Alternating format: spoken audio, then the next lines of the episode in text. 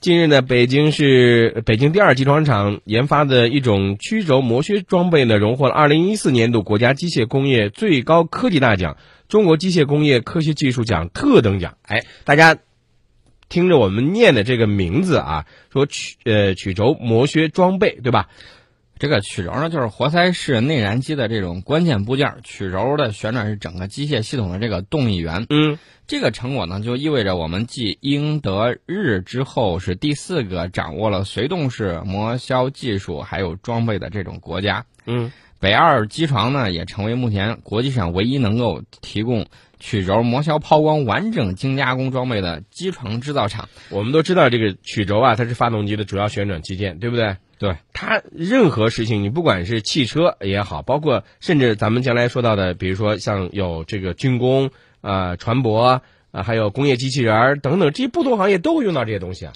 对这些呃它能应用到的领域非常广，比如说大家可能觉得也不就是搞个汽车曲轴吗？有什么稀罕的呀？嗯我告诉大家，这些东西呢，除了汽车、船舶它要用到之外，嗯，内燃机车啊、军工啊，包括工业机器人儿、空调、冰箱、压缩机，这不同行业都要用。嗯说到这个消息呢，其实我还看到了另外一个消息，嗯就是大连瓦轴集团它自主研制的这种 CC 型的条芯儿滚子轴承正式量产。这嗯个量产之后，只要推向市场，它就可以全面替代进口产品，打破国外垄断。大家不要小看这个曲轴、轴承、特种钢，嗯你看着这些东西好像都不起眼儿，是不是？但是这些是制造业的根基。我给大家举一个外国的例子嗯， ，F 三十五。那 F 三十五呢，美国国防部调查了，说这个 F 三十五一些这个部件供应啊，是中国给供应的。嗯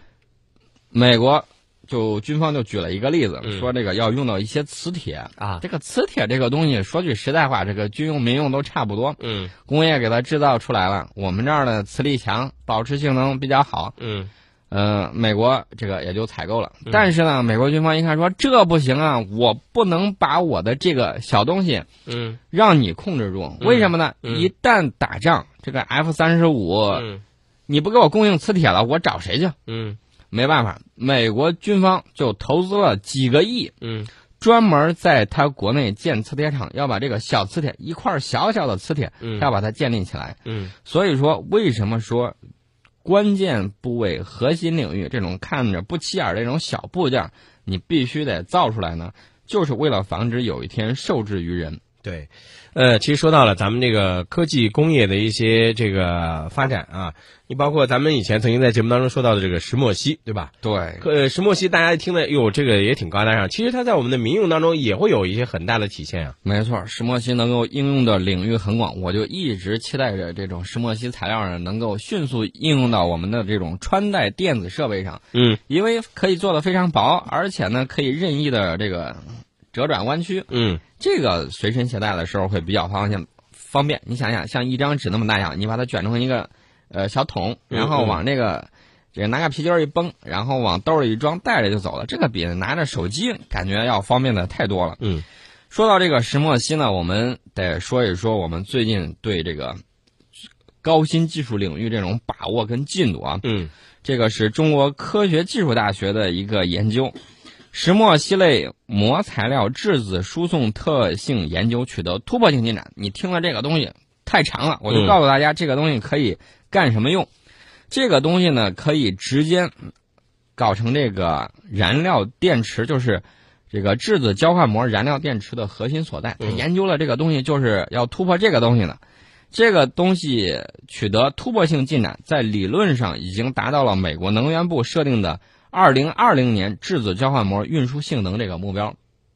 就是美国这个能源部它设定的这个目标是到这个六年以后，嗯这个质子交换膜就是石墨烯的质子交换膜输送性能要达到。我们现在是哪一年？二零一四年，我们已经取得了这个突破性进展了。嗯大家就看到，我们在很多领域我们比别人还强，只不过是你不知道。我现在呢，就是给大家这个分享一点这种高科技的这种进展。嗯除了这个中国科学技术大学之外，我再说一说大连化物所，它在石墨烯线域催化研究方面也取得了新进展，就是说它催化的这个速度可以变得更快，在金属表面呢覆盖一层石墨烯结构，并利用石墨烯的这个线域效应来影响表面催化反应。这个是给金属表面催化活性调控提供了一条新途径，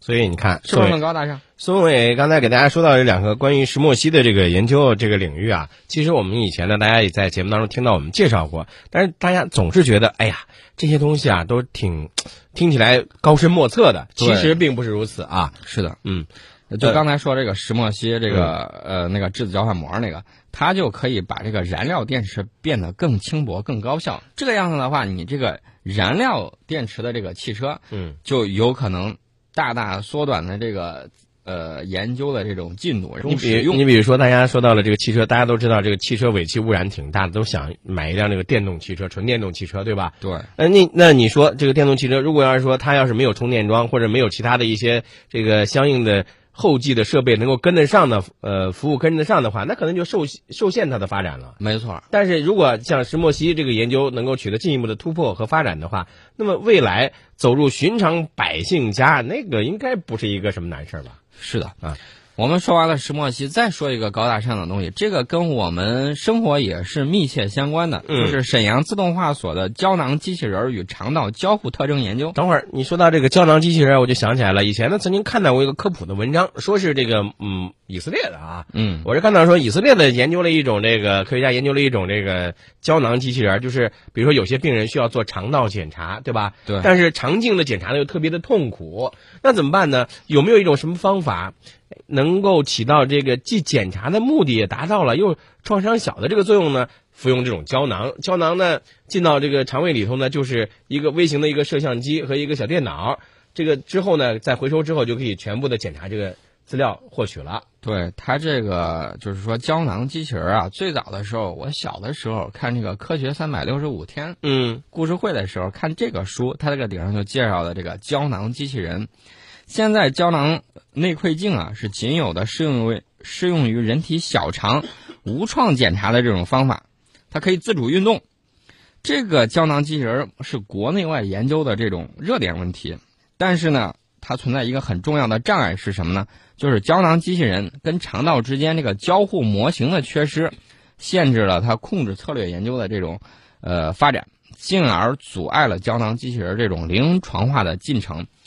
呃，沈阳自动化科自动化所科研人员呢，他就通过实验手段，他以这个动物的小肠为对象，展开这种实体实验，